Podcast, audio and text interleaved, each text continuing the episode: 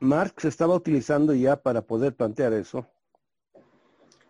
una concepción de historia distinta de la que se estaba manejando en su tiempo, en su época. Digamos, finales del siglo XVIII, principios mediados del siglo XIX.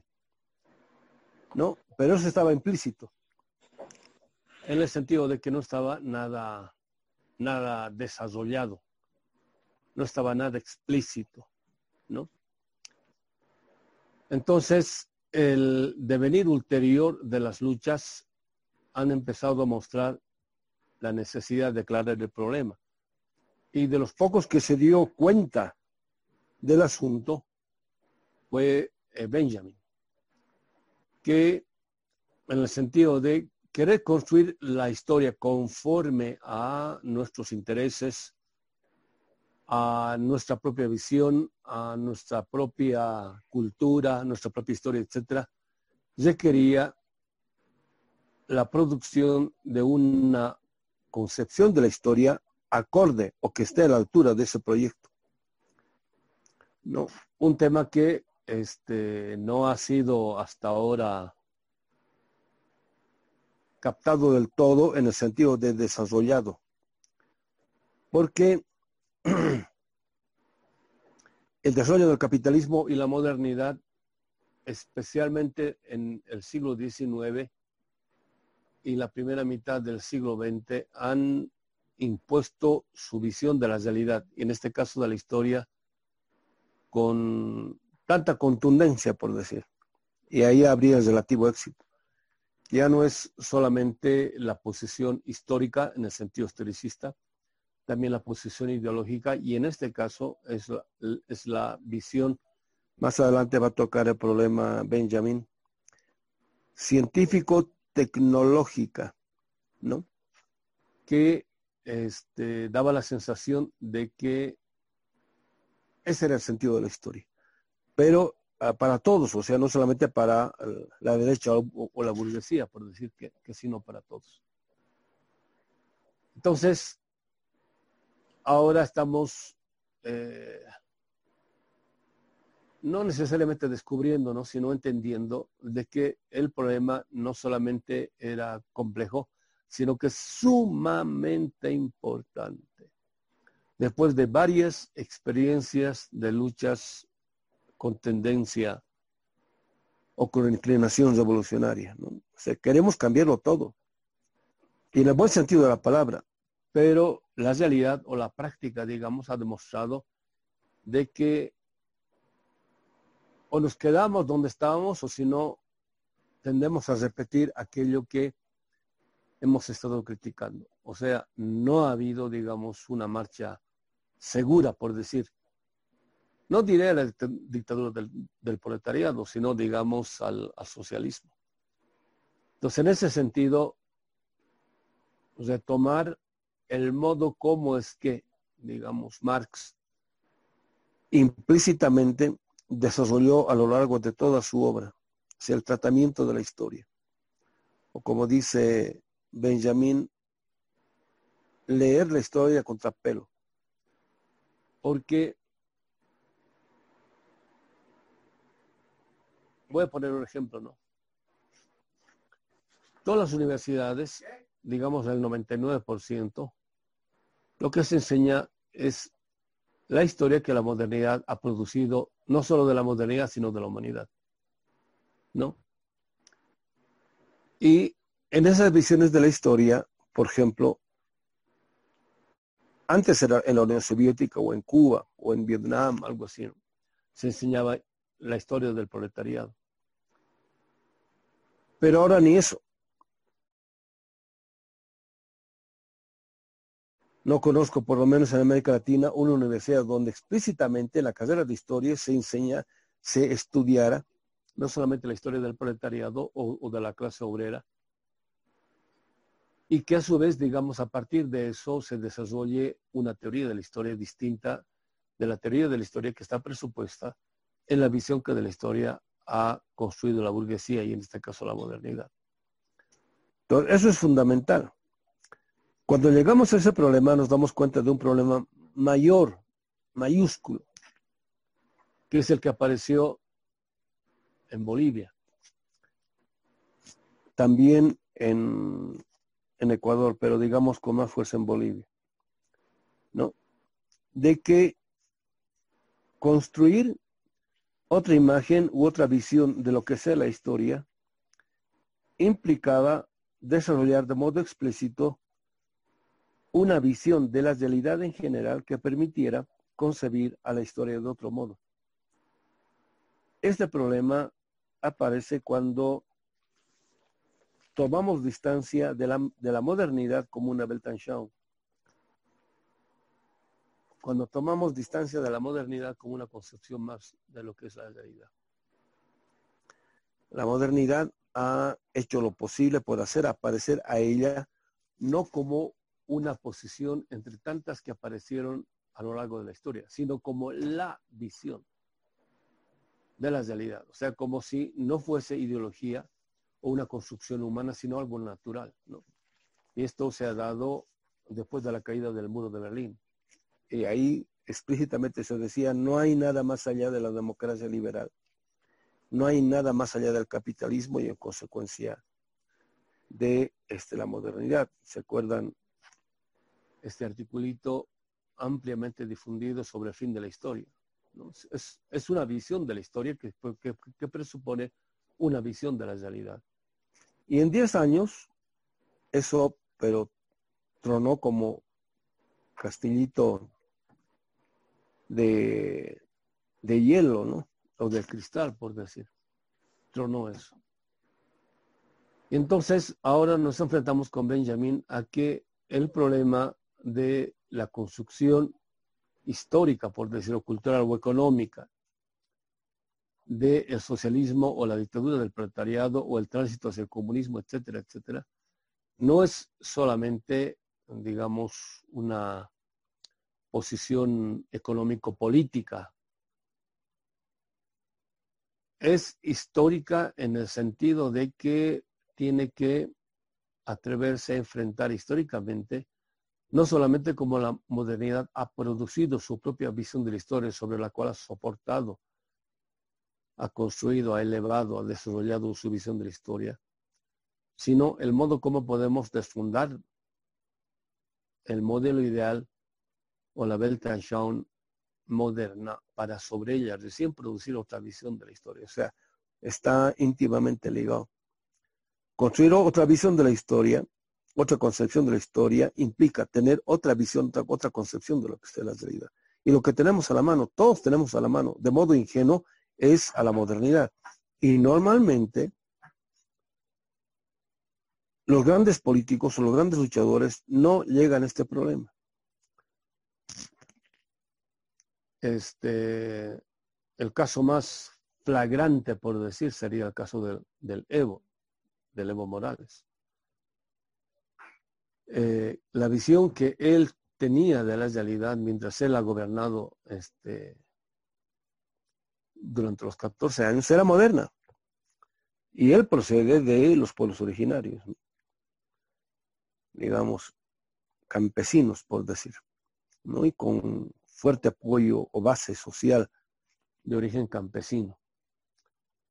Este, y la base, digamos, dura del MAS piensa lo mismo que el Evo. O sea, hasta en ellos está, está metido el problema de la modernidad. En, ¿cómo se llama? En Ecuador, ni que se diga con Cosea, ¿no? Por el tipo de formación que él tiene, digamos, es bien, es moderno, ¿no?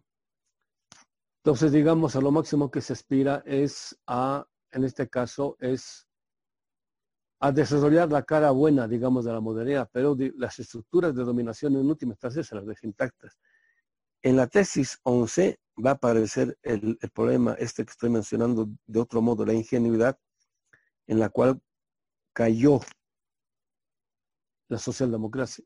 Y, digamos, la socialdemocracia equivalía en Alemania en el tiempo de Benjamin, digamos, especialmente en la década del 20, como al por decir al Partido Comunista, no, sino un partido socialista duro, fuerte, por decir. Entonces, el problema había sido mucho más duro, mucho más complejo. ¿No? Eh, en el sentido de cambiar de concepción de la realidad. Es más complejo, tal vez sea más complejo que producir una revolución. ¿No? En algunas memorias de los revolucionarios franceses uh, aparecen frases como, como la siguiente, ¿no? Hacer una revolución es fácil.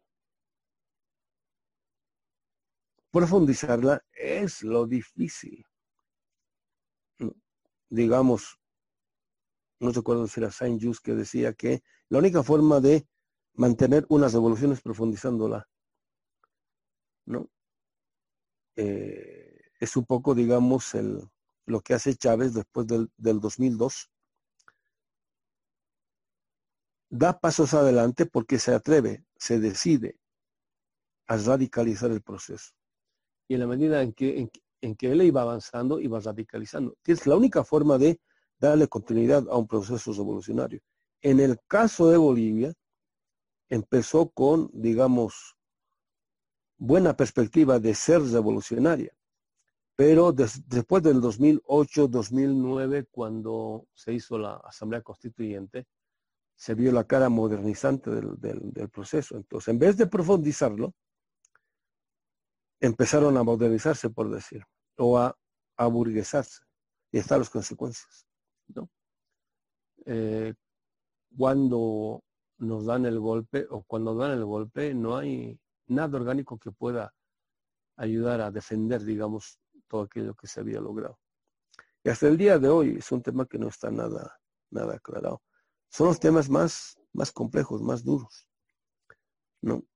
Este, y que, bueno, con gente como con Benjamin o Bloch, esperamos seguir aclarando, por decir, o mostrando la importancia, la necesidad de un cambio radical de modelo trascendental o de modelo ideal o de horizonte utópico como para poder ir, más allá de la modernidad. El problema no es el capitalismo, el problema es la modernidad. ¿no? Y la modernidad es una forma de racionalidad. ¿no? Que si no tocamos a ella, vuelve a aparecer inmediatamente el capitalismo. ¿no? Entonces, como dice Marx, es una relación social. Fíjese que, solamente aludiendo a esto, ¿no? Vamos a suponer de que estamos en contra de el capitalismo, pero así explícitamente, ¿no? Y a su vez en contra de la modernidad. Pero seguimos manteniendo relaciones sociales. Ya, este, ya está el proceso, como puedo decir, condenado al fracaso. Porque Marx dice clara y explícitamente, el capital es una relación social. Y la modernidad es la, es la que produce, o mejor, la que desarrolla a la relación social y le da un estatus un estatus de racionalidad. Entonces ahí, por ejemplo, tiene que aparecer de modo explícito el querer ir más allá de la del capitalismo y de la modernidad, desarrollando, impulsando, produciendo relaciones comunitarias y no sociales. Eso en Marx es claro, pero en nosotros no es, nada claro. O sea, este, me refiero a los procesos nuestros que han estado inmersos en este tipo de proceso. Hay, aquí en Bolivia relación social y relación comunitaria o movimiento social o movimiento comunitario. Ni siquiera hay una claridad conceptual, digamos, entre movimiento popular y movimiento social o movimiento comunitario. ¿no? son, son temas que hay que ir ah, trabajando y desarrollando en el futuro. Ahí, por ejemplo, hay que tomar conciencia de el contenido de los conceptos de los cuales hacemos uso cuando queremos hacer inteligible algo en la realidad, ¿no? De ahí la necesidad de la reflexión relativa al lenguaje, digamos, muy presente en, en, en Benjamin. Por ejemplo, la palabra ocio, ¿no? Este, ya está cargada de contenido, ¿no? Y oponer al trabajo ya es, digamos, una pista falsa, digamos, como para querer entender lo que hay detrás o, lo que se quiere decir. No que quien no trabaja es un ocioso o quien este, no está trabajando está de ocio. ¿no? Pasa algo similar a lo que sucede cuando eh, alguien, digamos un dominador o un dictador, manda a sus esbirros y con violencia somete, mata, tortura, lo que sea, a una familia o a un grupo, ¿no? O a dirigentes, con violencia. Eso es literal violencia, ¿no? Entonces, eh, frente a eso, ¿qué hacer? ¿No? O hay que defenderse. Y alguna gente decía, ¿no? Frente a la violencia uh, capitalista, por decir, la violencia es revolucionaria. O sea, como si lo nuestro, la reacción, la defensa nuestra fuese igual. Tuviese el mismo sentido, digamos. Y, y, entonces, eh, no solamente el dominador, sino que nosotros también aparecemos como violentos o como lo mismo. ¿no? Entonces, cuando no somos conscientes, este, el contenido de las palabras pasa algo similar. Y yo creo que eh, se puede decir lo mismo respecto de uh, frente a la dictadura, a la democracia burguesa, que es en realidad dictadura, le vamos a oponer la dictadura del proletariado, ¿no? Entonces, me parece, pienso, creo, ¿no? Y esto no es de ahora, es una discusión que se dio en Bolivia, mediados, principios mediados de la década del 80, cuando estaba recuperando la democracia. Que este, no, no es una palabra adecuada para intentar señalar lo, propio. Lo nuestro, digamos, intentaba ser radicalmente democrático y no se le podía llamar a eso este, dictadura. ¿no? Entonces, este, bueno, hay que hay que ver bien no solamente el contenido, los conceptos, sino la pertinencia o no de seguir utilizándolos para describir cierto tipo de problemas y fenómenos a los cuales estamos enfrentándonos. ¿no? Y sin temor, o sea, sin, sin, temor, es que lo dijo Marx, claro que lo dijo Marx. Pero bueno, ¿en qué condiciones dijo él eso? ¿no? ¿Cuáles fueron las circunstancias, etcétera? Además, las urgencias, un montón de problemas, ¿no? Pero pues ya no estamos en esa situación, estamos en otra situación. Bueno, frente a eso, ¿qué, qué hacemos? ¿no? Entonces, habría que este,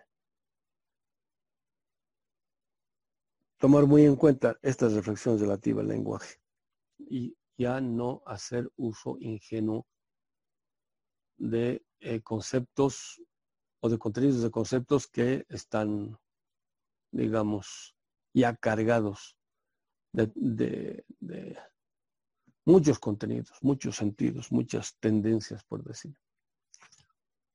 Ahora, se puede hacer una desemantización, pero siempre es problemática, es compleja. Y también lo mismo habría que ver en qué medida eh, tiene sentido o no salvar cierto tipo de conceptos y en qué medida no. Por ejemplo, este servidor no se atrevería a intentar salvar el concepto de dictadura del proletario. ¿no?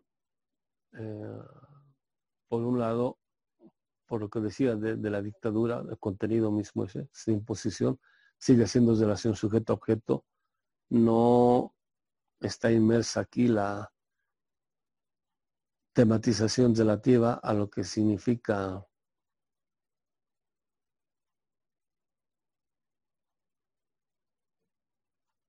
que sectores del pueblo se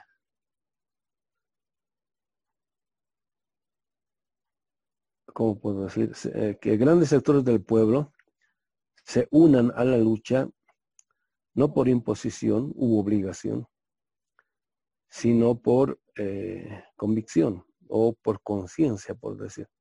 Y esto implica, digamos, un diálogo, un diálogo, un diálogo. Digamos, aquí la es un recurrir a la fuerza de la razón. Por ejemplo, acá en estos días, aquí en Bolivia está dando un debate interesante de dos sectores de la población del pueblo, ¿no? Del pueblo, tradicionalmente este, conservadores o eh, de derecha, por decir, que tradicionalmente han apoyado y han votado, digamos, por partidos de la derecha, como es el sector de los choferes y el sector de los gremialistas. ¿no? Entonces ahora, eh, por primera vez, ellos están empezando a mover a nivel nacional una movilización como gremialistas y como choferes interpelando al Estado. En principio por este, medidas puramente gremialistas o, mm, ¿cómo puedo decir?, o grupales, ¿no? No, no nacionales. Pero ahí es justamente donde empieza a darse el la posibilidad del, diálogo, ¿no? Salen a la lucha em, y, ahí se empieza la discusión, diálogo en las calles, en las carreteras, donde por el diálogo se puede dar la posibilidad mero sector eh, gremialista o eh, con meramente locales o grupales, sino que ahora empiezan a comportarse como pueblo.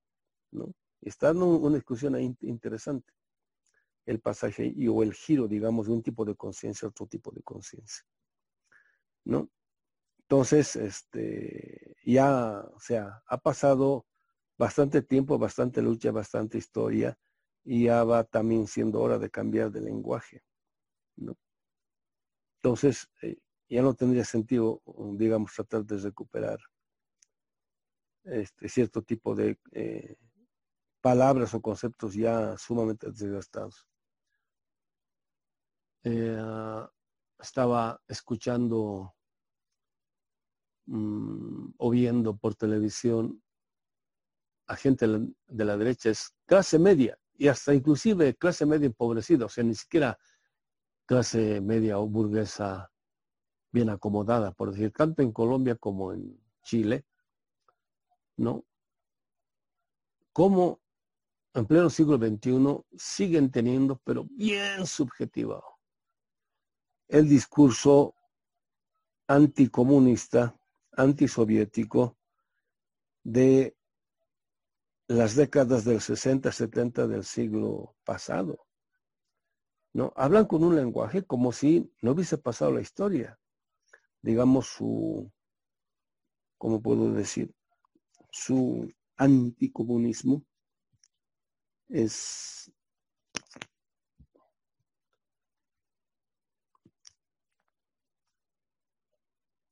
es ah, yo no sé si decirle irracional, pero un poco más, ¿no? Que si permitimos de que estos, bueno, no estos comunistas, ¿no? Sino estos revoltosos, por decir, este, lleguen al poder o si no se logren, logren conquistas sociales o económicas, todo eso vamos a volver a la época en la cual este, los comunistas se, se, comían a los niños o a los viejitos, ese tipo de cosas, ¿no? Que, todavía sigue previviendo. Entonces, en un contexto así, por ejemplo, hablar de un proceso de, revolución en términos de comunismo, pues inmediatamente en este tipo de capas este, sería un fracaso, ¿no? Pero si hablamos de otro tipo, si interpelamos con otro tipo de conceptos, por lo menos los dejamos desarmados porque van a decir, pues, oye, y bueno, tal vez esto sea algo nuevo, ¿no? O qué será o qué no será, etcétera, ¿no? Pero también este, este tipo de reflexión tiene que ponerse a la altura de esos nuevos desafíos. Eso pasó un poco con la, con la revolución, con la idea de revolución democrático-cultural, o sino con el proceso de cambio. Hasta al Papa este, le gustó la palabra, el proceso de cambio. ¿no? Entonces interpela de, otra forma, de otro modo, de otra manera. Y el pueblo, cuando está, digamos, a la altura de uh, la historia, por decir, crea esas palabras adecuadas, hay que estar atento a eso. Y ver, y, ver en qué medida podemos servirnos de ello para iluminar de otro modo la realidad. Porque hay conceptos muy célebres, por decir, como puede ser el del comunismo o el del socialismo, que en su debido momento han prestado gran utilidad ideológicamente, políticamente a los pueblos para impulsar sus luchas. Pero estamos hablando ya de otro tipo de coyuntura. Yo estoy diciendo que hay que olvidarse, digamos, de las ideas contenidas en el comunismo, en el socialismo. Yo estoy diciendo eso. Hay que ver en qué medida eso podemos actualizarlo, renovarlo, refrescarlo. Y en parte es la producción de un nuevo tipo de lenguaje, ¿no? Entonces, continuamos. Según yo, no terminamos la, la tesis 10, sino que nos quedamos como más abajo de la mitad. Entonces voy a empezar después de la nota 10. Dice Benjamin. Tal consideración parte de, que la testaruda fe de estos políticos en el progreso. Por ejemplo, eh, la idea de progreso, así como está utilizando Benjamin y le está criticando, es,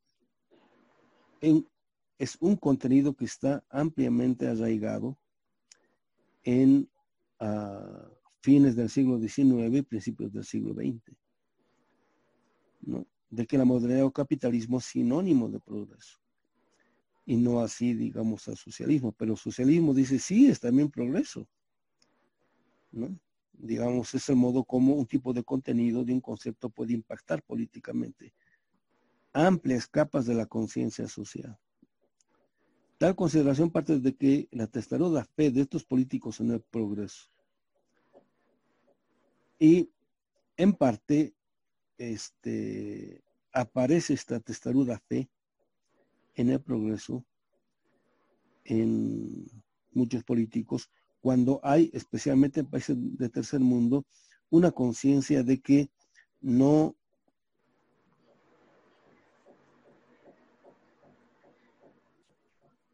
se está progresando o no se ha progresado y se quiere progresar.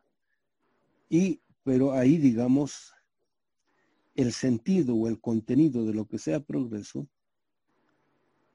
está eh, dado ya por los países eh, que supuestamente han progresado, digamos, como los del primer mundo. Entonces, por eso el contenido del concepto ya está delineado, ya está delimitado. digamos, en última instancia, queremos lo que el dominador eh, tiene o ha logrado. Entonces, no, tampoco es una fe testaruda al aire, por decir, hay, algo de realidad en ello, hay algo, ¿qué vamos a hacer?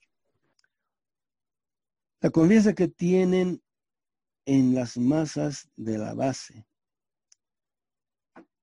y finalmente su entrega servil a un aparato incontrolable son los tres lados de una misma cosa o de un mismo proceso o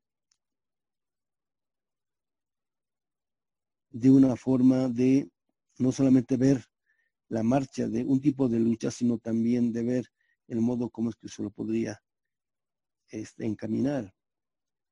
También procura darnos una idea de lo cara que le saldrá a nuestro pensamiento habitual una concepción de la historia que evite toda complicidad con aquella a la que los susodichos políticos siguen aferrándose. Ah,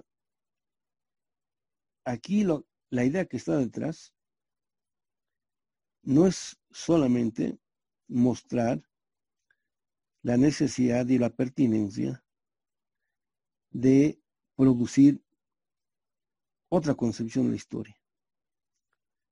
¿no? Que por así digamos, nos juntamos entre, qué sé yo, 20, 30, 40 filósofos bien comprometidos de distintos países y producimos conceptualmente la observación de la historia, no.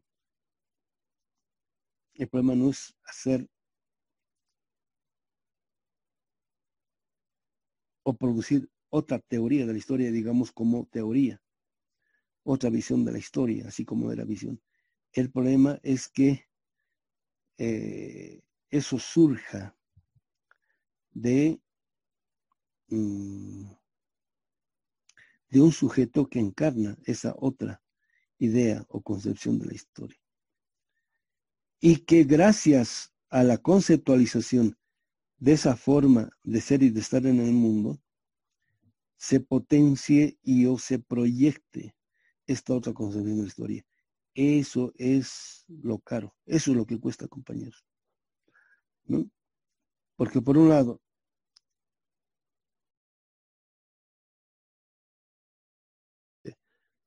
la idea mesiánica que está contenida en la idea de eh, tiempo, ¿no?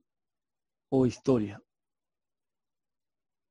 Es esta, este tipo de posición que le da la espalda al futuro y le da la cara al pasado, ¿no?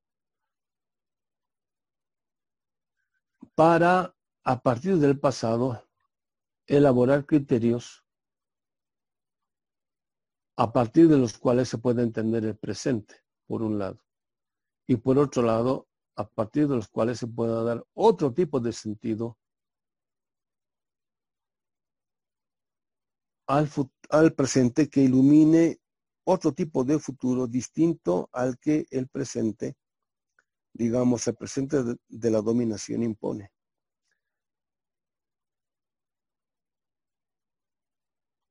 Y créanme, o sea, eh, ponerse existencialmente en el punto de vista de los que tienen esta otra visión de la historia.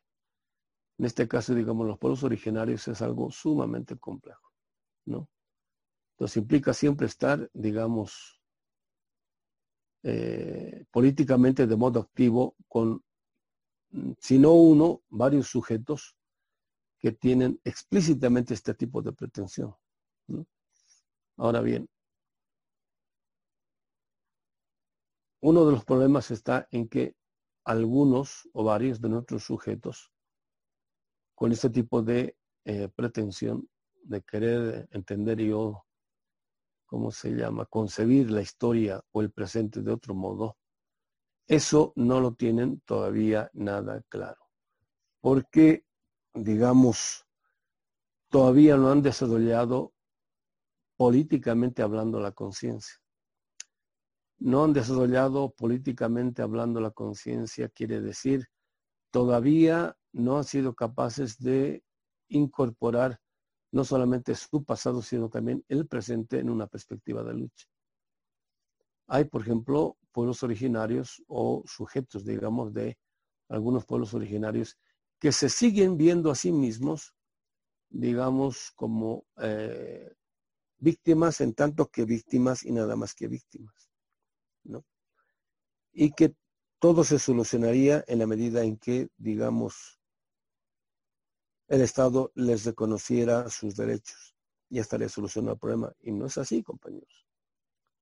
O sea, no, no existe, no va a existir un Estado moderno que les reconozca todos sus derechos a los pueblos originarios, porque el Estado moderno se, se ha construido a costa de la negación explícita de los derechos de los pueblos originarios. La única forma es este, yendo más allá del Estado moderno, pues, trascendiéndolo completamente. O sea, ah, no podemos tomar prestado, digamos, en absoluto nada, digamos, del Estado moderno como para poder construir una visión del Estado a partir de lo que sea los pueblos originarios. Entonces, esto implica el desarrollo de la conciencia política, de los sujetos que están inmersos en todo eso. Y no todos están a la altura de esa empresa. Pongo otro ejemplo. El año pasado, creo que fue el mes de septiembre, u octubre, el modo como se movilizó uh, el pueblo en Ecuador fue impresionante. ¿no? Pero fue una medida impresionante. Estaba como para bajarlo a, a, a este Lenin Moreno y o si no para este, convocar a una nueva situación política gracias a la cual se diera eh, las condiciones de posibilidad para nuevas elecciones, etcétera. Estaba para eso. Pero al final, bueno, tembló el, el volcán para parir un ratoncito. Y este, ¿cómo se llama?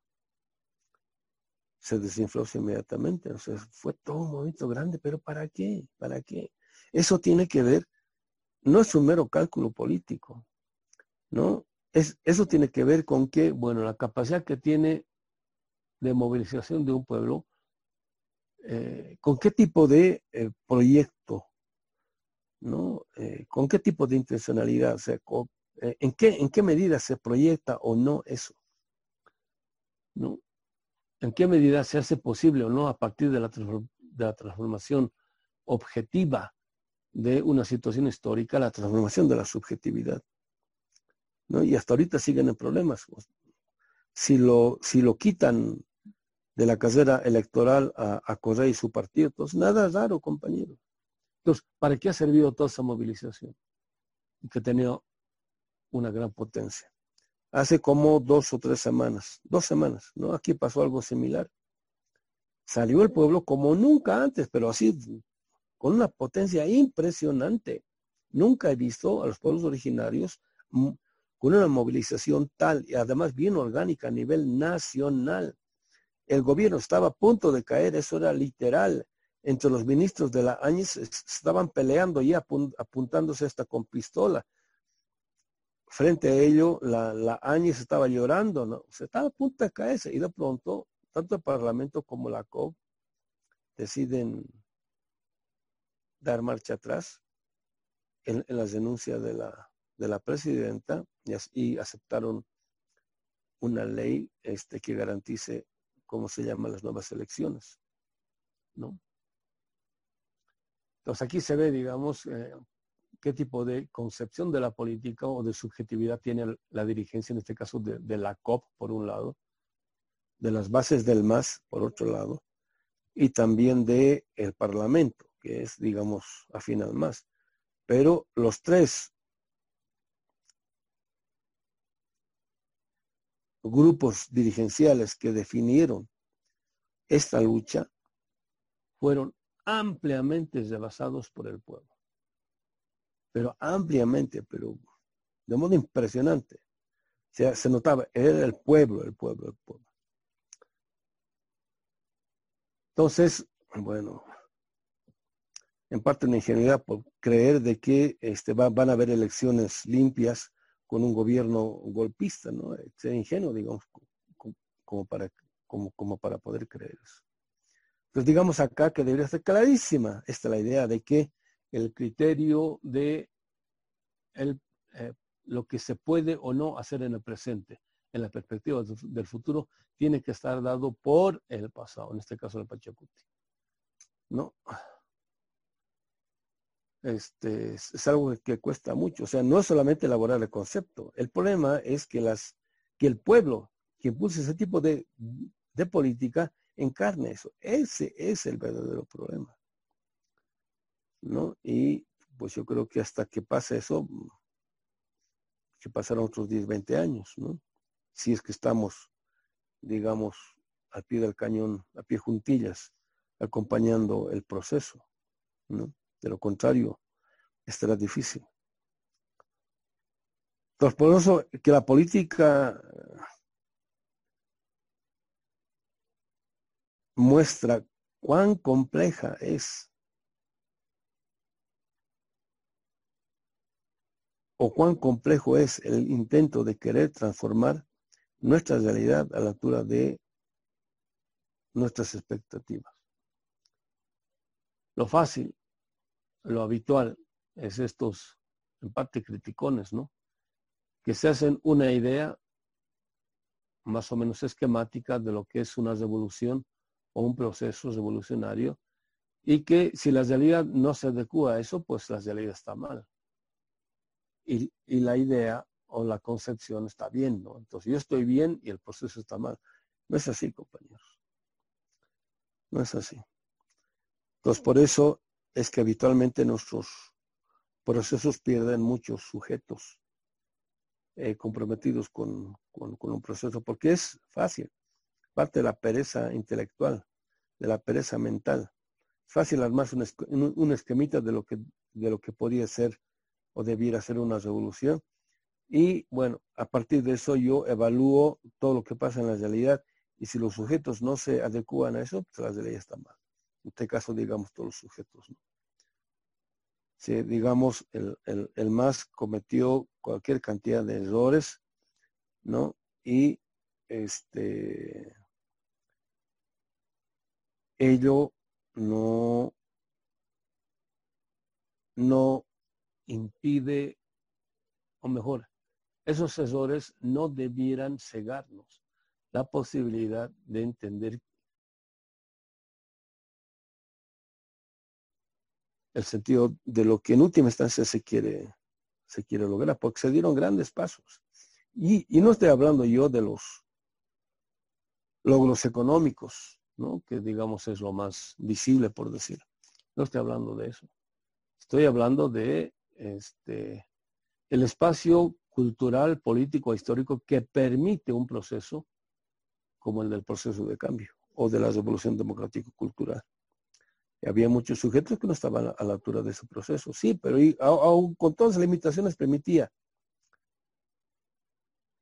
producir un espacio en el cual apareció y ahora se está, se está viendo ese, ese sujeto que em, empezó a tomar conciencia de sí mismo, este, gracias a que, a que había este tipo de apertura, recién se está dando cuenta lo que ha perdido o lo que se puede seguir perdiendo si es que no eh, se sigue luchando. Entonces, otra vez, cuando dije también procura darnos una idea de lo cara que le saldrá a nuestro pensamiento habitual, una concepción de la historia que evite toda complicidad con aquella a la que los susodichos políticos siguen aferrándose. En última instancia, se, se, podría decir de que todos en mayor o menor grado somos cómplices con la modernidad. Estamos en parte atrapados al interior de ella. Y nos movemos dentro de ese horizonte, digamos, cultural, económico e, e, histórico. ¿no? Ahora estamos intentando salir, pues, y, este, en vez de decir por aquí es que la salida, primero tenemos que tomar conciencia de la complejidad de ello, ¿no? Para no recaer en el camino en lo que habitual y cotidianamente criticamos. Es bien fácil ser criticón, compañeros. Y al final, los criticones terminan siempre del lado de la derecha. O sea, terminan del otro lado. Eso, eso, eso, eso es lo peor. Y ni siquiera porque les hayan pagado por decir, sino que de modo voluntario. Que es lo peor. O sea, de gratis, pues. De gratis se dan vuelta a la derecha, ¿no? Así. Bueno, fin de la tesis 10. Cuando yo incido mucho en la posición existencial, o sea, el modo como existencialmente uno se involucra en un proceso como este. Estoy haciendo alusión a lo que en mis tiempitos, o fines de la década del 70, 80, este, se decía teoría y praxis, ¿no? Por un lado estamos reflexionando. Aquí es, es importante la praxis, pero pues la praxis o la práctica, por decir, este, fue un concepto tan usado, abusado, eh, manoseado, ¿no? Que, que, todo el mundo hace la práctica, la práctica, ¿no? Teoría, praxis, la praxis, pero pues era, por decir, digamos, una praxis pertinente al sistema de dominio. Entonces, por eso hice con segundas intenciones el, tránsito a una posición existencial. Pero digamos, este sería un, un ejemplito para mostrar cómo es que algo que está insinuado en el principio solo puedes refrescar, profundizar o aclarar de mejor modo haciendo uso de otro, de otro concepto que con el cual se ilumine de mejor modo lo que se quería decir en el principio. Bueno, entonces vamos ahora a la tesis 11. Está interesante eh, esta tesis, porque inclusive también podríamos aquí ingresar a un pequeño diálogo con Marx. Ahora, bueno, hay que siempre ubicarse en el contexto, hay que ubicarse en la historia o la coyuntura en la cual no solamente, digamos, Marx ha leído, perdón, ha escrito un texto, sino la coyuntura en la cual, en este caso, Benjamin o gente como él, están leyendo el texto. ¿no? Hay que ¿cómo se llama? Tener muy en cuenta eso, digamos, para no hacer interpretaciones a la, a la ligera. ¿no? Si se dan cuenta, ahí hay tres posiciones. La reflexión epistemológica inmediatamente toma conciencia de ello. Por un lado, el contexto en el cual Marx está haciendo sus reflexiones relativas al trabajo. Por otro lado, este, el contexto en el cual Benjamin está eh, leyendo, interpretando o dialogando, digamos, con estas relaciones relativas al trabajo, y el contexto en el cual nosotros estamos, como se llama, reflexionando, leyendo o eh, intentando dialogar o pensar tanto con Marx como con Benjamin. Sea, eh, la epistemológica lo primero que hace es tomar conciencia de esto al respecto. ¿Está bien? Bueno, dice, página 312.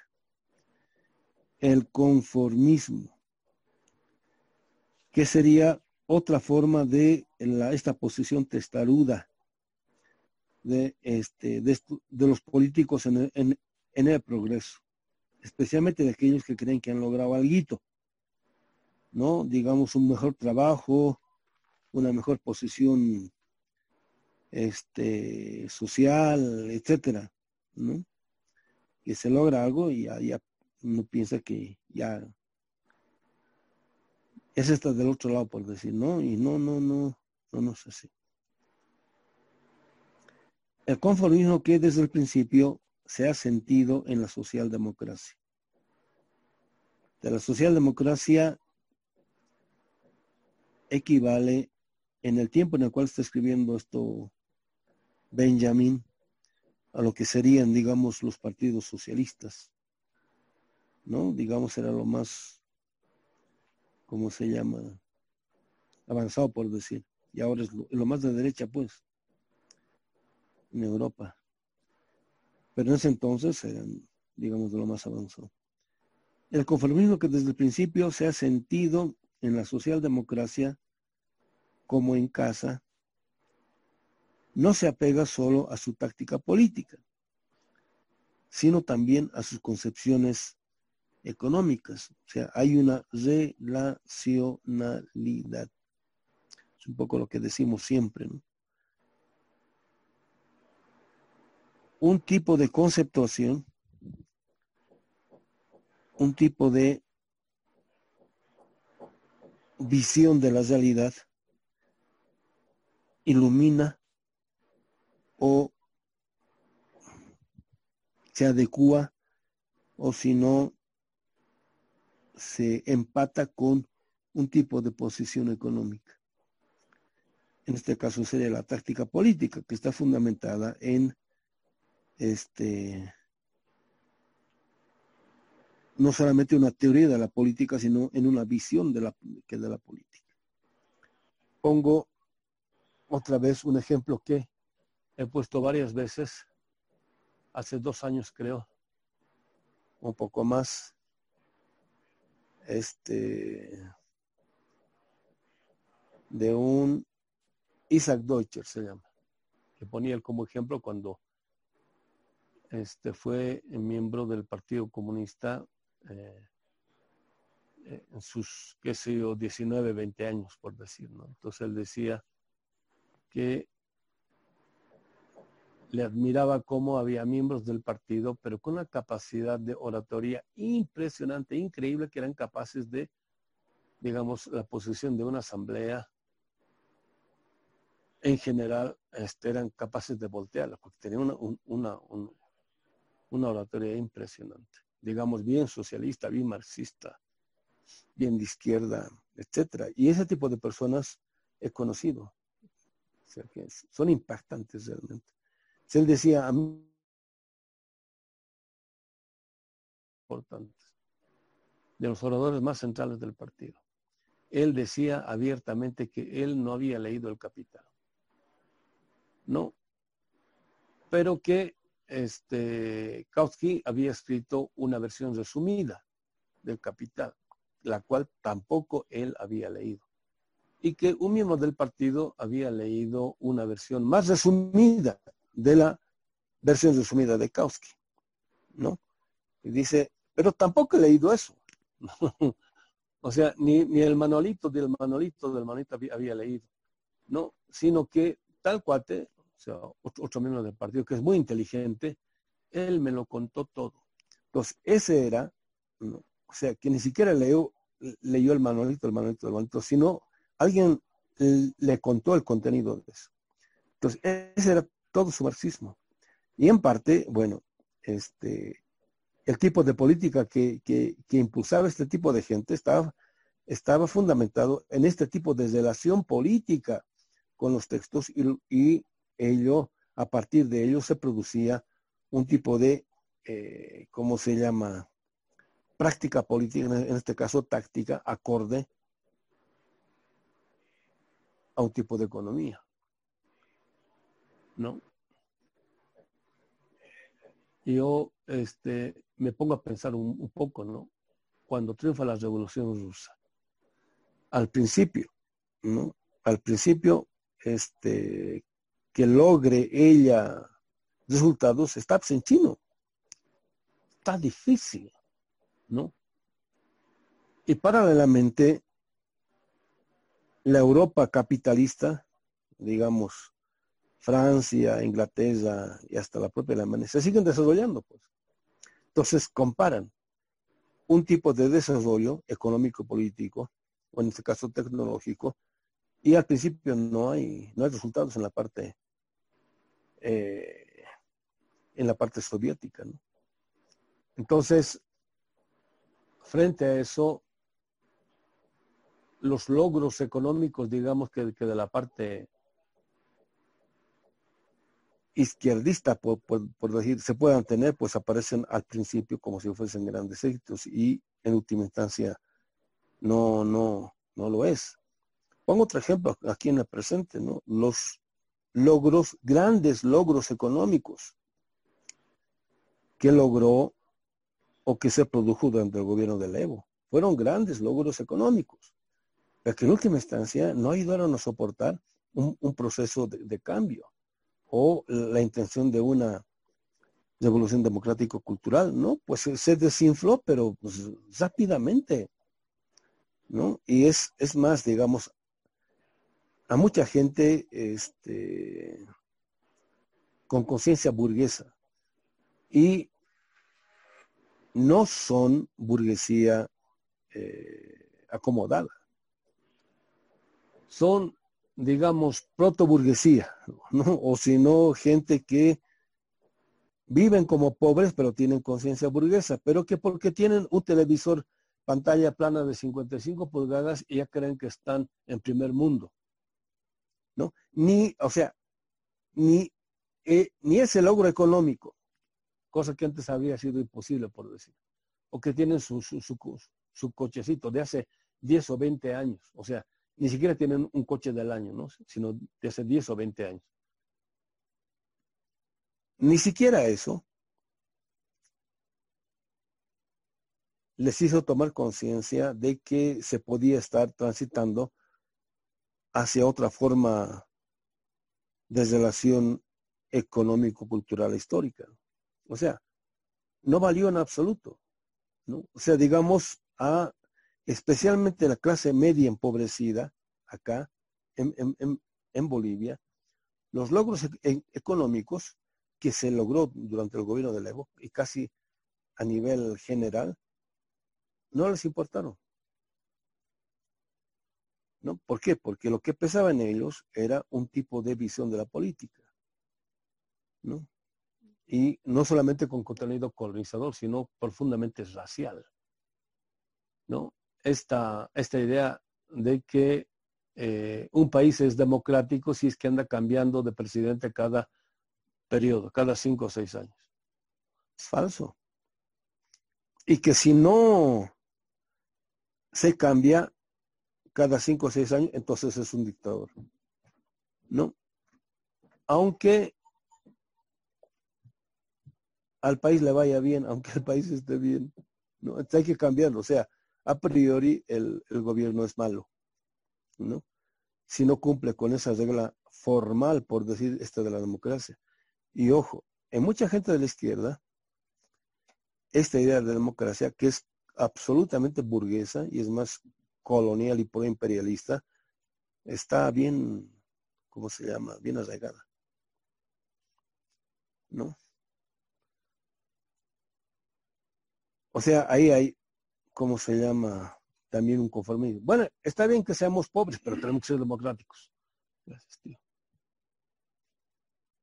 No sé si se entiende la, esta, la estupidez. O sea, mucha gente, siendo pobre, prefiere seguir siendo pobre o tener un país atrasado, dependiente,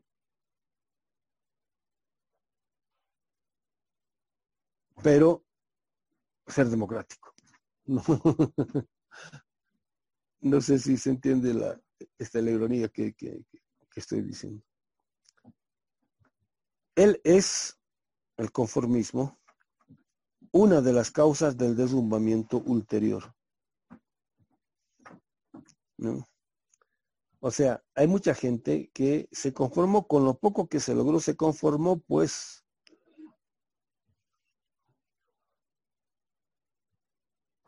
eh,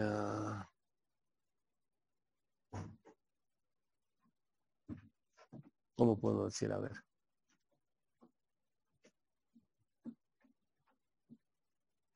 Gente que no tenía casa, ahora tiene su casita. Se conformó con eso. Y no es una, casona, ¿no?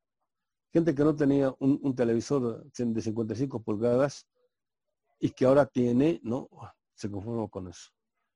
Gente que nunca había tenido su cochecito, ahora tiene, aunque sea de 10 años. Coche usado de, 10 años. Se conformó con eso. ¿No? y decían, pues ya lo hemos hecho o si no, ahora digamos los funcionarios del Estado ya tienen rostro indio, ¿no? Son, digamos, quispes, mamanis, choquehuancas, no, no, o sea, ya bastaba con eso, pues no era así, ¿no? Sigue diciendo el Benjamin. Nada ha corrompido más a los obreros alemanes que la opinión de que estaban nadando en la corriente. O sea, estaban progresando. Más adelante va a aclarar de mejor modo lo que está diciendo Benjamin al respecto. ¿No? En el sentido de que, por decir, yo recuerdo en la década del 70, ¿no? Empezó en la década de 60, pero fundamentalmente en la década de 70 y también en el 80, pero esto fue impactante en la década del 70. Para los pobres,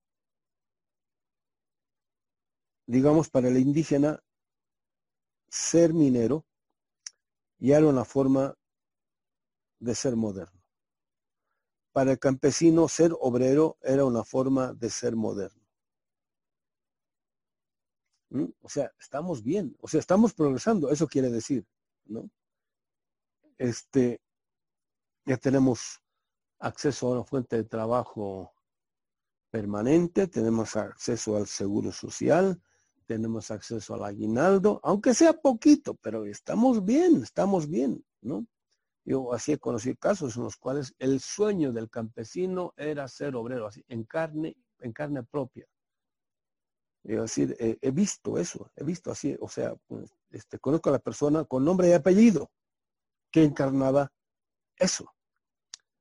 Y el día que lo lograron, hombre, o sea, un poco más, este, habían llegado a, la luna, ¿no? O sea, de no tener nada a tener ahora, digamos, un televisor. Ya. No, no, no, o sea, ya, ya, ya. O sea, estamos bien, estamos bien nomás. O sea, será de derecha el gobierno.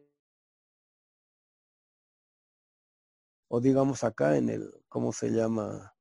En el gobierno del Evo. Sí, bueno, está ¿cómo se llama? Con problemas, pero pues estamos bien nomás, por decir, ¿no? Tenemos, nunca, nunca tuvimos presencia a nivel mundial, pero ahora tenemos, ¿no? Aunque sea como fenómeno, ¿no? Nada corrompido más a los obreros alemanes que la opinión de que estaban nadando en la corriente. Digamos, en la corriente de los gobiernos progresistas, tendríamos ahora. Siempre recuerdo, ¿no? lo que comentaba el Evo respecto de Lula, ¿no? En una de sus tantas alocuciones que hacía con este los movimientos populares, los movimientos sociales aquí en Bolivia, Leo. Entonces, ya estaban empezando a ver este, grandes resultados. Estoy hablando más o menos del 2014, 2016, ya estaban empezando a ver resultados buenos, positivos. ¿no?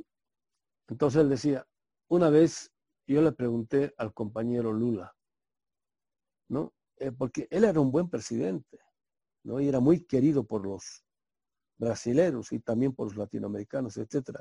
Yo le pregunté al, al presidente Lula, ¿qué se necesita ser o hacer para ser un buen presidente? Entonces el compañero Lula le había tomado por el hombro al Evo y le había dicho, mira Evo, para ser un buen presidente tienes que hacer buenos negocios para tu país.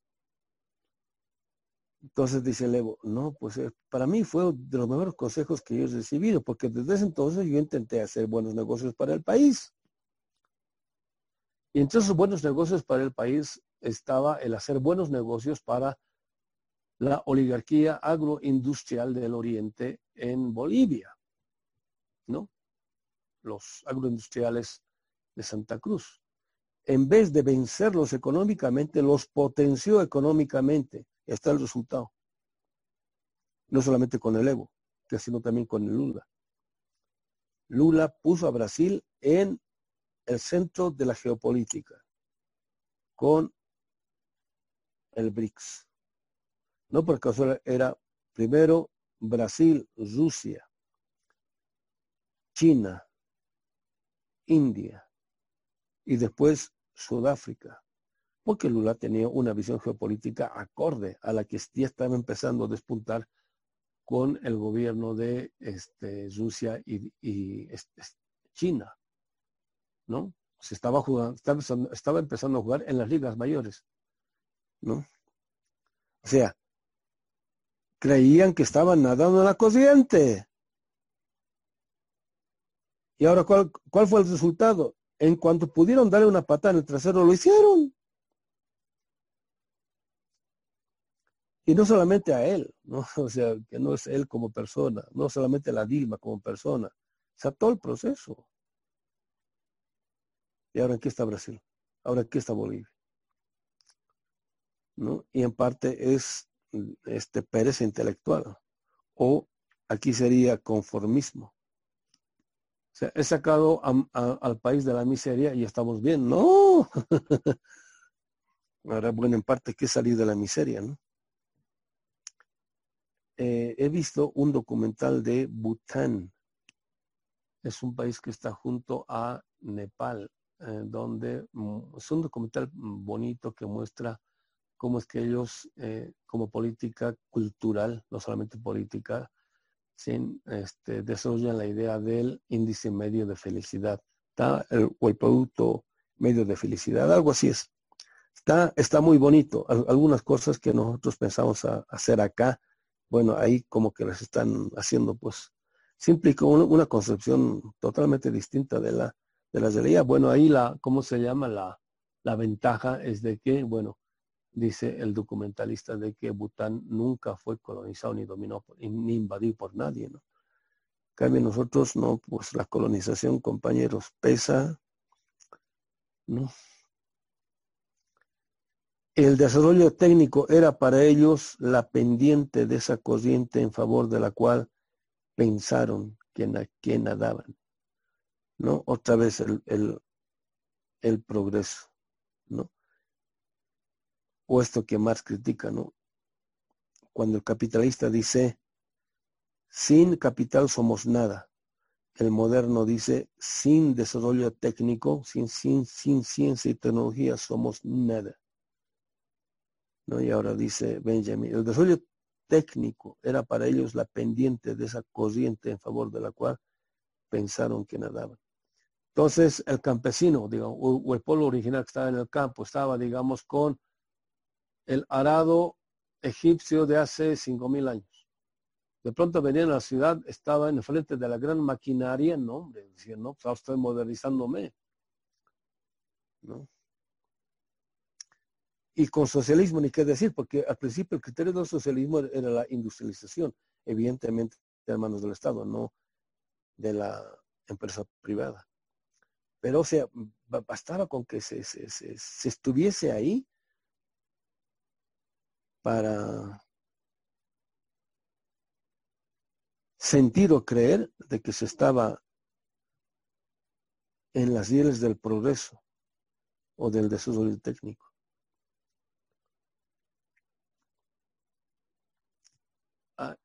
También vi un documental sobre Chernobyl.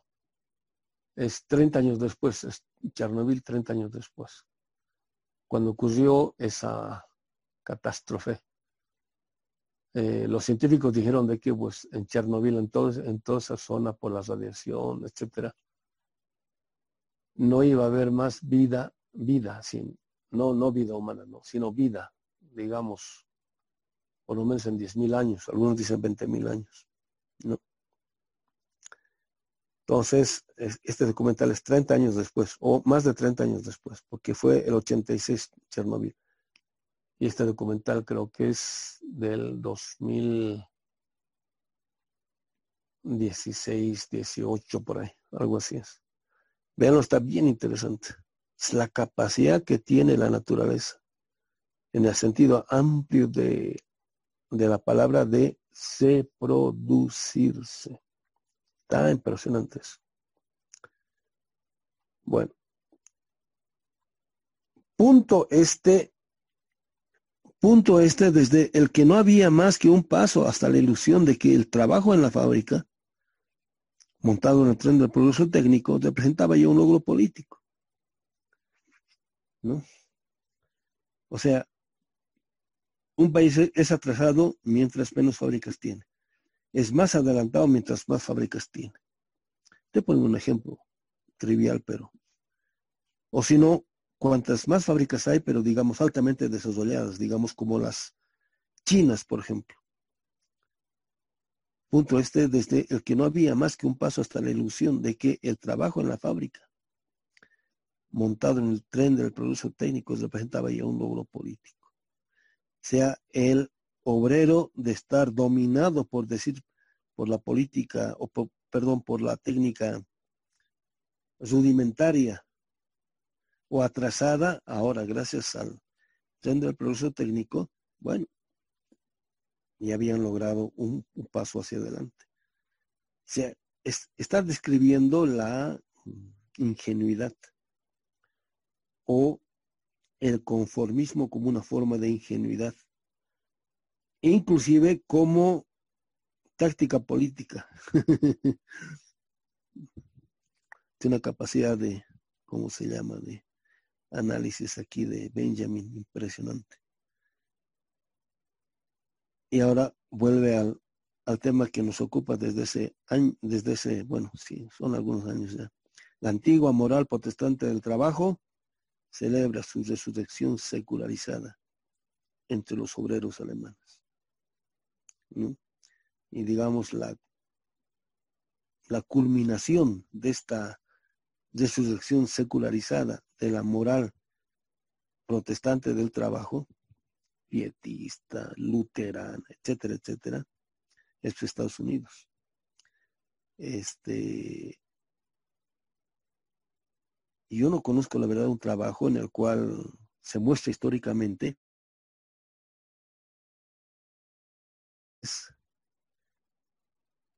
vuelven o modernizan, bueno, el sentido amplio de la palabra, ¿no? Este, este tipo de evangelio. Pero aquí, aquí sería lo aburguesan a la moral del trabajo medieval, ¿no? Lo aburguesan de tal modo de que el protestantismo o la concepción protestante del trabajo se convierte en el fundamento ideológico y hasta ontológico del trabajo capitalista. La antigua moral protestante del trabajo celebra su resurrección secularizada entre los obreros alemanes. Pero no solamente ellos, son los obreros eh, europeos por un lado y después de eso modernos. En el caso de Estados Unidos sería, ¿cómo se llama la, la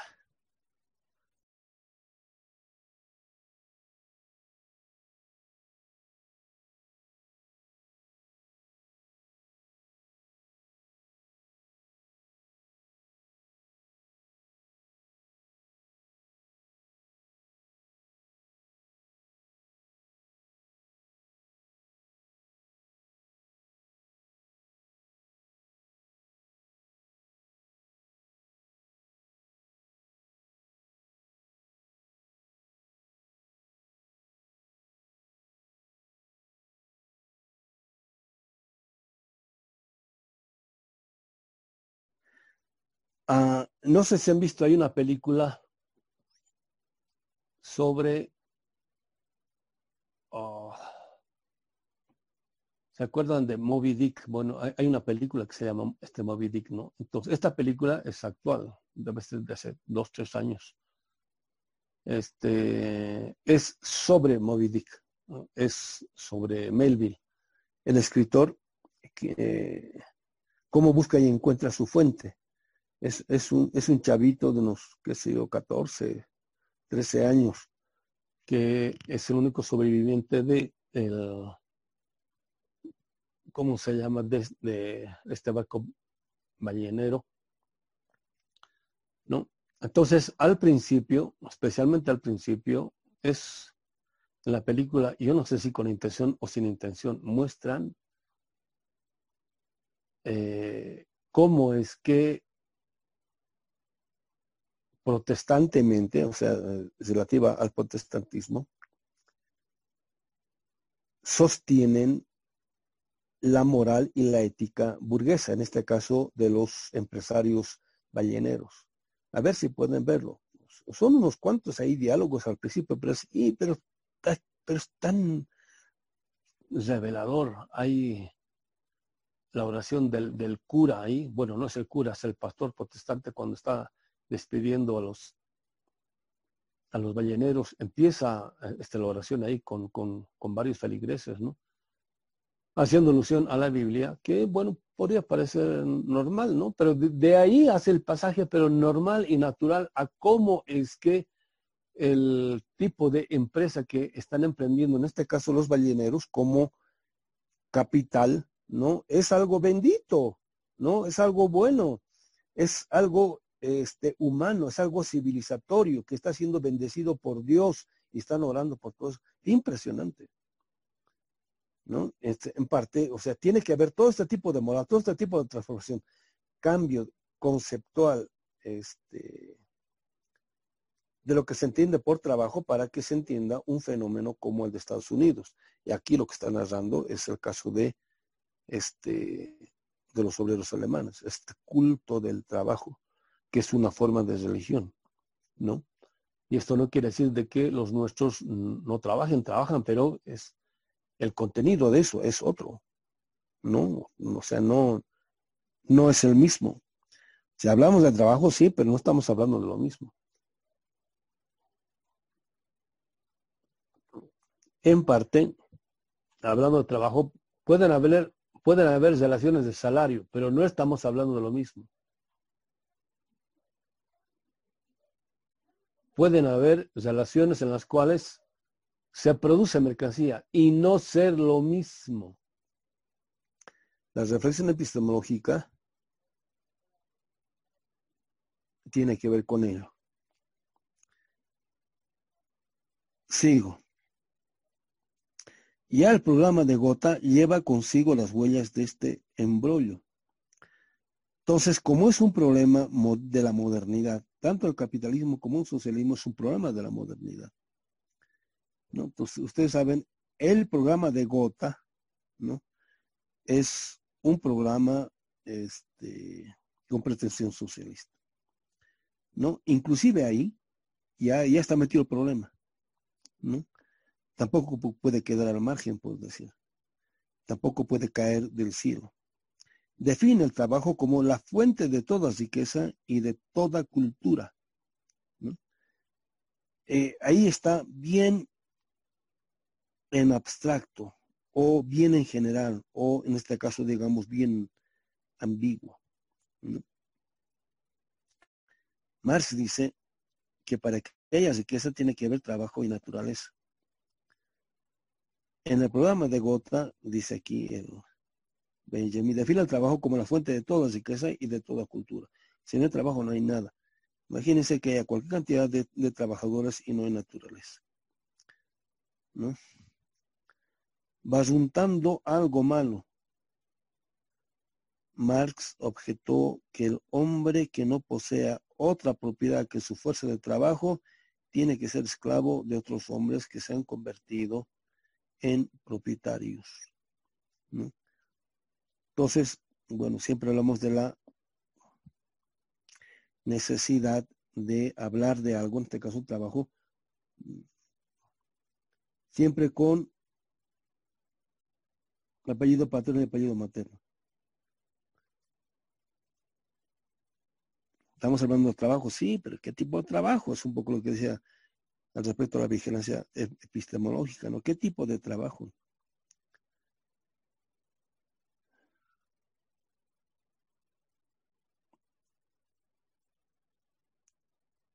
En el capitalismo, y no, y necesaria la, fábrica, ¿no?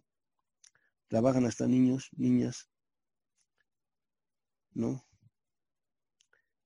Y lo único que tienen es su fuerza de trabajo.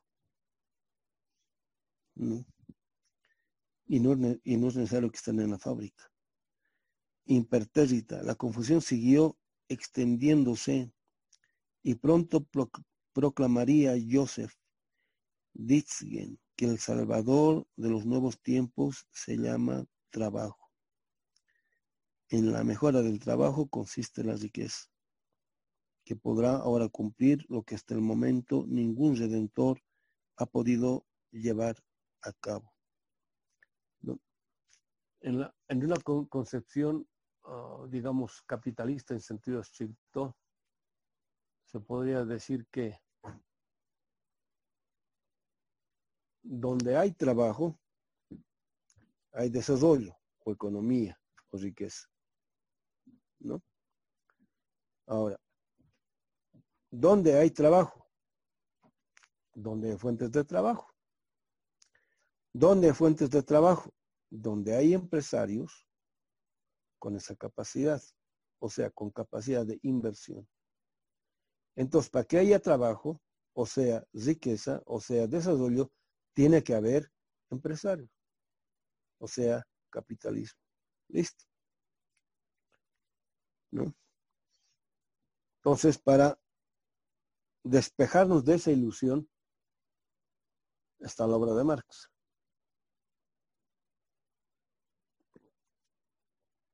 siempre decimos, ¿no? Y para esto, digamos, es, eh, ¿cómo se llama? Clave o capital el haber trabajado los Grundris, cuando Marx empieza a ser el rastreo histórico. ¿De dónde surge el capital 2 del capital 1? De, dónde surge el capital 1, el primer capital? ¿No?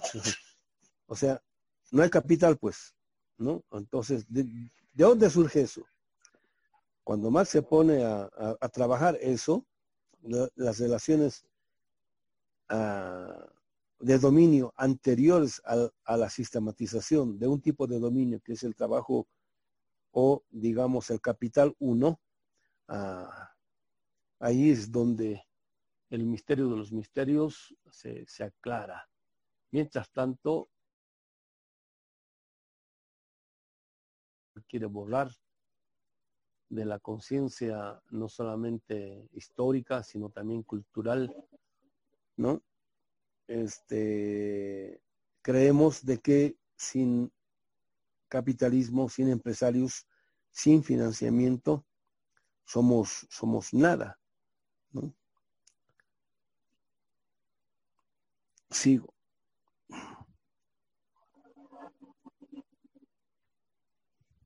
Este concepto marxista vulgarizado de lo que es el trabajo. Benjamin está viviendo ya una época en la cual la reflexión relativa al trabajo en Marx ya se la ha vulgarizado. Se la ha vulgarizado quiere decir, esa concepción de trabajo es casi lo mismo que la concepción de trabajo del capitalismo. Eso quiere decir. Y es lo que normalmente pasa. O sea, la vulgarización del socialismo se puede convertir de tal modo que prácticamente no haya una gran diferencia entre el capitalismo y el socialismo. ¿Se acuerdan ustedes hace, poquito en Estados Unidos a propósito de uno de los candidatos a la presidencia del Partido Demócrata que hablaba del, socialismo y que en Estados Unidos eh, se debía volver al socialismo, etcétera, etcétera, ¿no?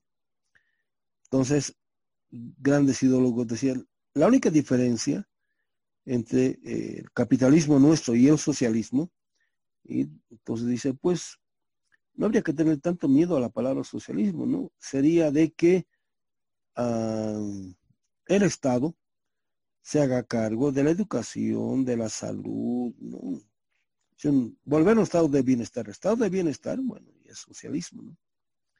Entonces ahí, digamos, muchos conceptos nuestros se puede vulgarizar y tiene que ver en parte con el conformismo, o si no tiene que ver con la pereza intelectual de pensar y concebir lo nuestro de otro modo. La necesidad de hacer eso, ¿no?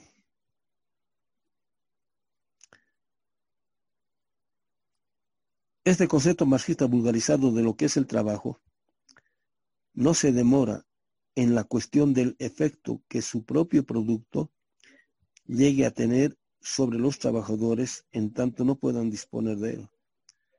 Es, digamos, el problema en, última instancia. En el momento en el cual los trabajadores, los productores puedan disponer del resultado de su trabajo, bueno, ya, ya, ya, ya es, estamos hablando, estaríamos hablando de otra historia. Mientras eso no sea posible, bueno, pero ahora, ¿qué quiere decir? Que nosotros o los trabajadores puedan disponer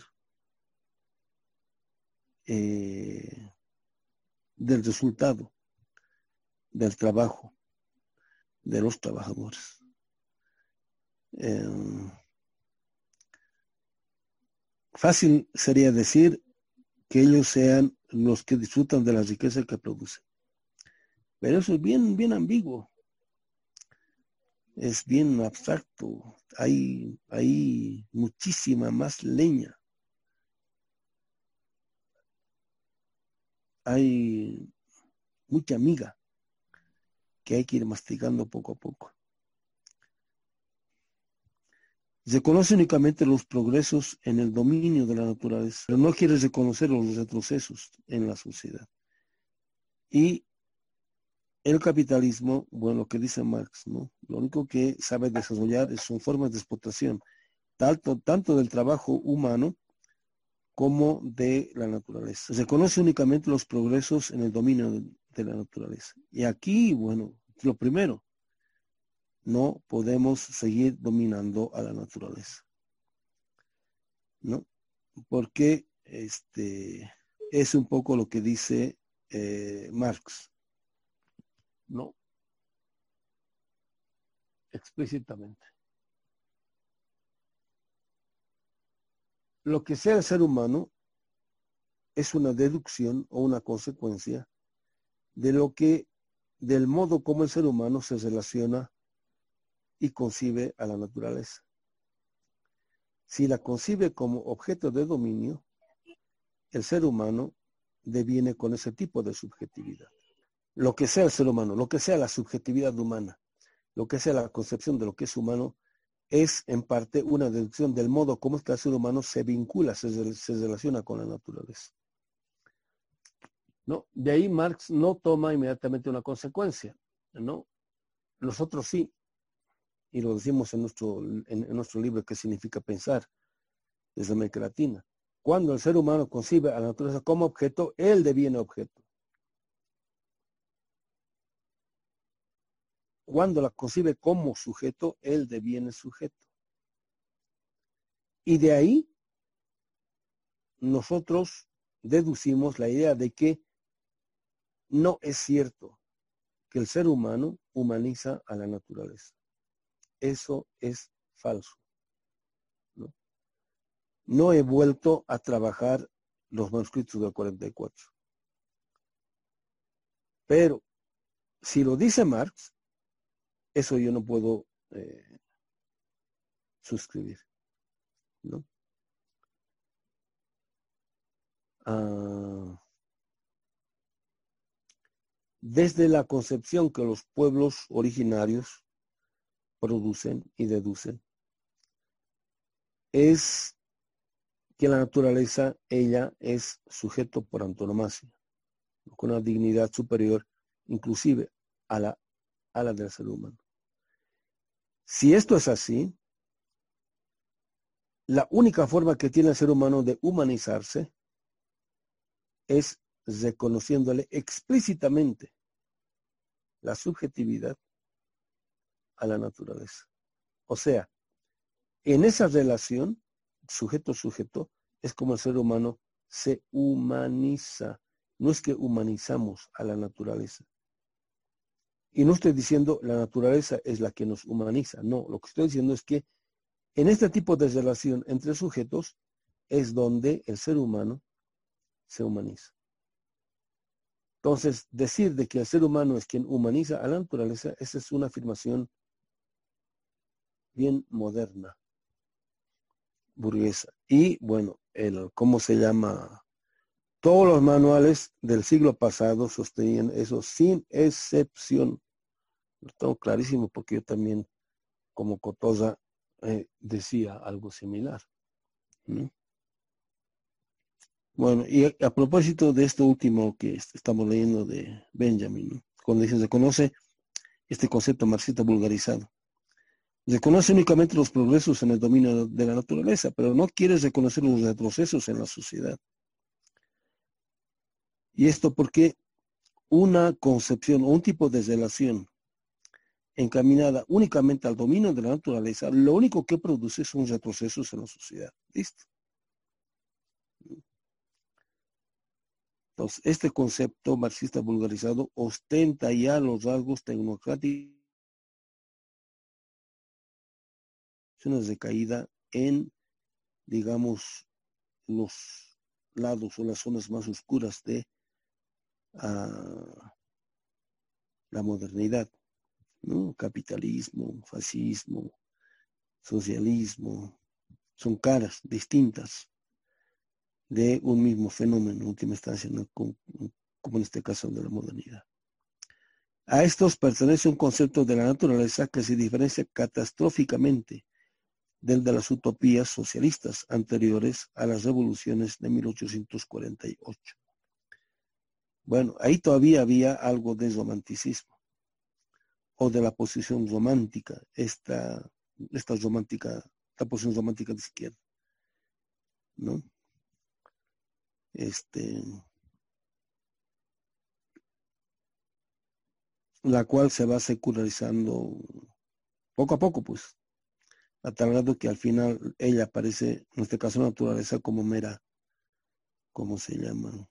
Como mero objeto, ¿no? Pero que en parte tiene que ver con las utopías socialistas. En este caso, fíjense, una concepción de, naturaleza está presupuesta como supuesto en concepciones socialistas utópicas. En lo que sigue, más o menos toca el tema. Dice Benjamin, el trabajo, tal y como ahora se entiende, desemboca en la explotación de la naturaleza que, con ingenua satisfacción, se opone a la explotación del proletariado, como si lo uno no tuviese nada que ver con lo otro. Se, ¿Cómo se llama? Se corresponden, pues. La explotación de la naturaleza es posible solamente por la explotación del proletariado. Y al revés. Entonces, ahora podemos decirlo con vehemencia, así de modo contundente. Creer que el socialismo es una fase superior, en el sentido de humana, del capitalismo respecto al capitalismo, en la cual se propone no explotar al trabajo humano, pero seguir explotando a la naturaleza, es una ingenuidad. Para el socialismo, hasta el día de hoy, la naturaleza sigue apareciendo como objeto. Apareciendo como objeto, sigue apareciendo como objeto de explotación.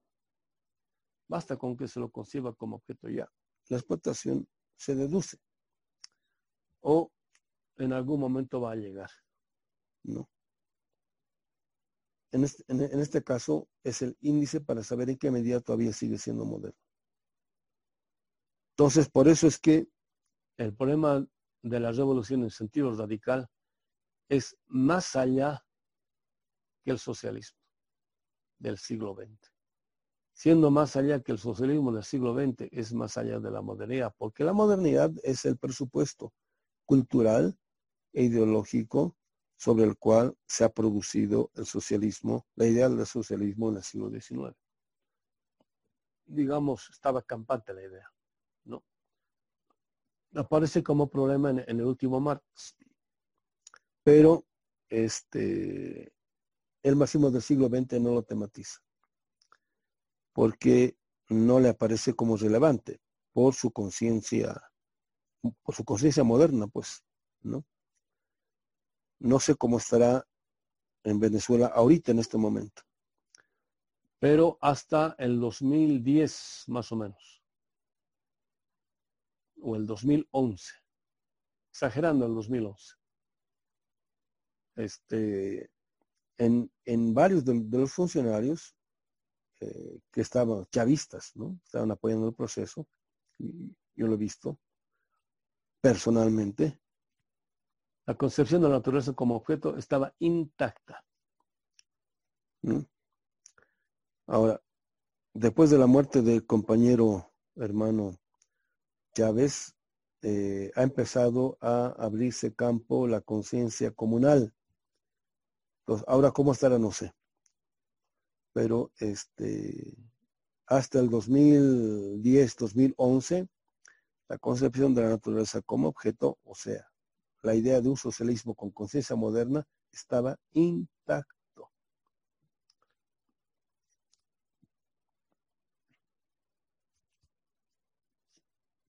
Sigo. Comparadas con esta concepción positivista, bueno, este, el positivismo es la que desarrolla de modo amplio esta idea de naturaleza como objeto. La fundamenta bien, la trabaja bien, la argumenta bien. ¿no? Y para ello, este, como soportes ideológicos, esta cofradía entre Malthus y uh, el de la evolución de las especies, ¿cómo se llama?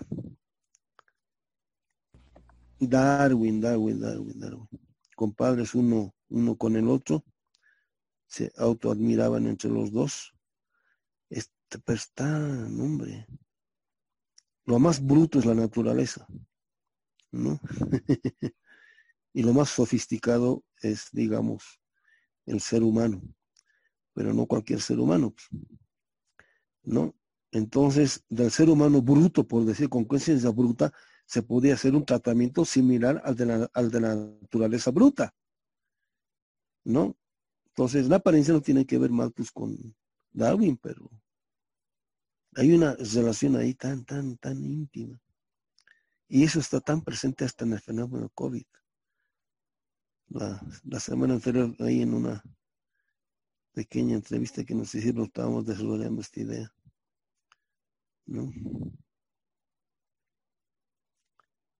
Comparadas con esta concepción positivista, las fantasías que tanto material han suministrado para ridiculizar a un Fourier demuestran un sentido sorprendentemente sano. Según este, Fourier, un trabajo social bien dispuesto debería tener como consecuencias que cuatro lunas iluminen la noche de la Tierra que los hielos se retiren de los polos, que el agua del mar ya no sea salada, que los animales feroces se pongan a servicio de los hombres, bueno, etcétera, etcétera. Ah, hay que leer este, esa, esa literatura de, de, esa época con la cual se, se, se enfrenta Marx, ¿no? Para, ¿cómo se llama? Para... ¿Cómo puedo decir? Para tener conciencia de las barbaridades que se decían en ese entonces.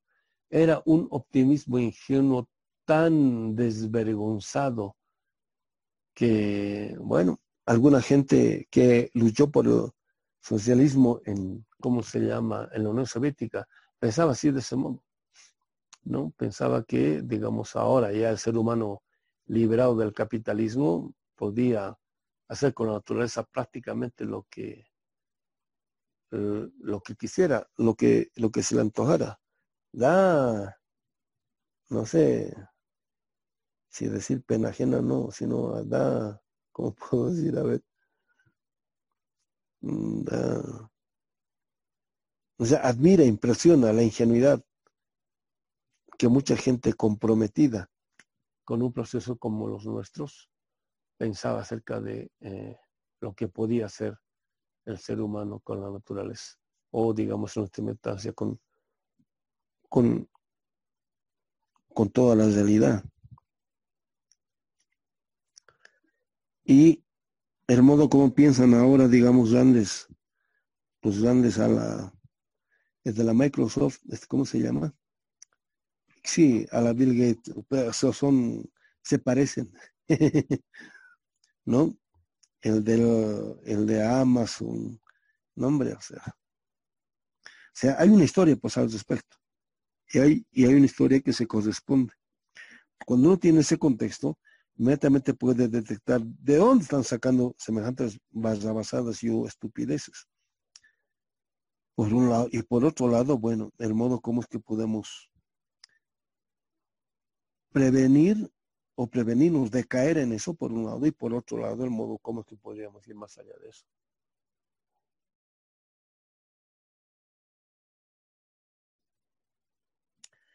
Todo lo cual, sigo, estoy en la 313, todo lo cual ilustra un trabajo que, lejos de explotar a la naturaleza, parece ponerse en condiciones de ayudarla a alumbrar a las criaturas que dormitan en su seno como meramente posibles.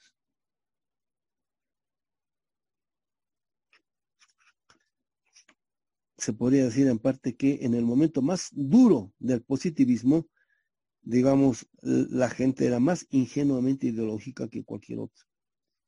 Parece una digamos, el, modo como es que aparece la propia autocontradicción. En el momento en el cual, digamos, el auge duro del, del neopositivismo, en el cual, digamos, este, los grandes hombres de ciencia, digamos, se, se, apegan solamente al hecho en tanto que he hecho y nada más que al hecho, bueno, es el momento en el cual lo que imaginan no tiene que ver en absoluto con el hecho. Eso quería decir. Del concepto corrompido, hasta la página 314, del concepto corrompido de trabajo. Bueno, ya no solamente el trabajo, ¿no? Aquí ponemos el concepto corrompido de historia, concepto corrompido de naturaleza, el concepto corrompido de realidad. Bueno, del concepto corrompido de trabajo forma parte como su complemento la naturaleza. Y como ha dicho eh, está ahí gratis. no está ahí gratis, ¿no? Para el capitalista le aparece como gratis, pues por eso no se le ocurre pagarle nada a la, a la Pachamama o retribuirle. Aquí en el mundo andino se dice, no, siempre hay que pagarle. Pero es una traducción de hay que corresponderle, hay que darle de comer, así como le pedimos hay, que corresponder, de lo contrario, siempre dicen, no es así nomás. No, no, no es nomás, digamos, producir es así nomás. Uh, no es nomás, inclusive aquí ahora se dice en la política, ¿no? No es nomás salir a las calles o las carreteras a luchar, no es así nomás, ¿no? Ahora, el si es así nomás o no, depende de si hemos o no corrompido el concepto ya sea de trabajo, de ser humano, de naturaleza, de historia, etcétera, etcétera. Entonces, uh, bueno, está, ¿cómo se llama? Esta correlación que hace entre la imbricación inescindible entre el concepto de trabajo y el concepto de naturaleza. Parece que no tienen que ver directamente, pero sí tienen que ver y mucho. Y aquí sería la concepción. Entonces, de otra concepción de naturaleza, podemos deducir otra concepción de trabajo. Pero aquí el problema es el siguiente. ¿Qué tiene que ver ello con la historia? De otra concepción de naturaleza se deduce otra concepción de la historia también, de la cual también podemos producir otra concepción de trabajo. ¿No? Y ahí, bueno, una resemantización de lo que significa gratis. O sea, ¿qué, qué, qué, qué es gratis? ¿No? Por ejemplo, todos los días recibimos o nos beneficiamos de la luz y del calor del sol. Todos, sin excepción, desde las plantas, los animales, los seres humanos, todos, lo más global que hay. Todos los días respiramos aire, sin el cual sería imposible cualquier forma de vida, inclusive la submarina. Pregunta, ¿es gratis? No. Desde la perspectiva moderna, nosotros no pagamos nada. No, no pagamos nada y está encima de ello ni el sol, ni la luna, ni las estrellas, ni el, ni ni el aire nos paga la factura. ¿No? Digo, nos pasa la factura o nos pasa la cuenta. Eso que sí que sea gratis. ¿No? Para el capitalista le parece así. ¿No? Pero da la casualidad de que los pueblos originarios siempre están retribuyendo eso que se recibe. Siempre. En, la Biblia o en la tradición mística judía hay un dicho que dice de que ah, una generación sobrevive si es que hay 70 justos, ¿no? Que son quienes sin ¿cómo se llama? Sin segundas intenciones, sin esperar nada a cambio, están, digamos, orando, o dándole gracias a Dios por los favores, etcétera, etcétera. En los pueblos originarios hay, no, bueno, no hay, el 70 es una metáfora, ¿no?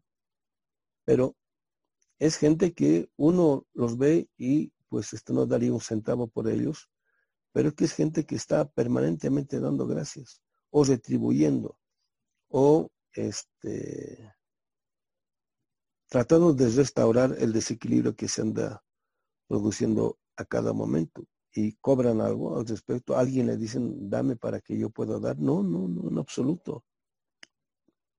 ¿No? Entonces, hasta esa palabrita hay que desemantizarla. ¿Es, es gratis? ¿No? O, o, qué implica? O, ¿O qué está de por medio? Esto implica relaciones de reciprocidad y que a su vez implican otro tipo de ética y o este de moral, gracias a la cual se puede entender de otro modo cómo es que uno recibe lo que recibe. Hace, hace días estaba platicando a alguien un, un trabajo que había leído relativo a producto de qué, de cuántas generaciones somos nosotros. ¿no? En la modernidad, bueno, pues, yo soy gracias a mi papá y a mi mamá, ¿no? Listo. Gracias a ellos este, soy lo que soy o tengo la existencia. Pero, ¿cómo se llama? Mínimamente ellos se, se ponían a hacer el rastrillaje en, creo que 11, 11 generaciones. Entonces, bueno, a, a tu papá le anteceden eh, tu abuelo y tu abuela, a tu mamá, tu abuelo y tu abuela. Bueno, a cada abuelo le antecede igual otra pareja y así sucesivamente. De tal modo de que lo que nosotros somos ahorita, el modo como estamos ahorita, es mínimo en 11 generaciones, mínimo son como 700 y pico personas o 600 y pico personas. O sea, gracias a la vida de esas personas y al tipo de, vida que han dado, el tipo de trabajo que han dado por sus hijos, por decir, es que nosotros al, final, digamos, llegamos a esto que se llama existencia, ¿no? O sea, somos conscientes de esto y este, en general la vida previa que han tenido no ha sido feliz, por decir, sino, no diré que ha sido desgraciada, sino que, bueno, ha habido mucho trabajo de por medio, a veces mucho sufrimiento. Somos conscientes de eso, en qué medida podemos o no, estamos dispuestos o no a retribuir eso. O sea, todo eso se nos ha dado gratis, es gratis, ¿no? Para el capitalista no ni siquiera se, ¿cómo se llama? Se problematiza eso, ¿no? Pero esta otra concepción de lo que podría significar toda la realidad implica eso. Por eso es una toma de conciencia de eso. Entonces, por eso otra vez insistimos. Volvemos a insistir, vamos a volver muchísimo cuando Marx habla de conciencia y de autoconciencia, ¿de qué está hablando? La forma como la modernidad entiende la conciencia, la autoconciencia, digamos básicamente en el sentido de ah, la psicología, es miserable, por decir. De aquí es tener conciencia de todo esto. No solamente en el sentido de eh, producto de qué somos, que heredamos, sino eh, qué es aquello que está presupuesto. En el modo de ser y de estar nuestros, ahora, en este momento. Y de ello, créanme, no somos conscientes. Dicen que seamos muchísimo más ignorantes todavía. Bueno, ahora, ¿cómo recuperamos esa conciencia para ir más allá de este tiempo histórico? Compañeros, mes de contrapasado. Perdón por... Ah, bueno, eran imaginaciones que tenían en ese entonces. Este, en sentido específico, bueno, habría que ir al texto ese, ¿no? Al cuadro. Qué sé yo, por decir, digamos, ¿no? Me estoy inventando, pero este más o menos para, para que se entienda la metáfora. ¿no? Así como se hablaba de que para que esté bien iluminada la noche necesitábamos cuatro lunas, Bueno, para que ahora no tengamos este, ningún tipo de, problemas de alimentación a, nivel mundial, haremos, ¿cómo se llama?, del planeta, lo haremos crecer el planeta de tal modo de que eh, doble su tamaño, por decir, o, o, triplique su tamaño. Si hacemos crecer las plantas, ¿cómo no vamos a poder hacer crecer el planeta? O sea, estoy ridiculizando, pero es más o menos la idea que está detrás de, esto. No sé si se entiende. O sea, eh, en un contexto bien neopositivista, ideológicamente era tan ingenuo el ser humano que pensaba que, pues, que no solamente podía colonizar el planeta Tierra, sino cualquier otro, cualquier otro planeta, o si no, pero es lógico, así como los chinos, ¿no? Con el, con esta práctica que tienen de hacer de los arbolitos chiquititos, ¿no?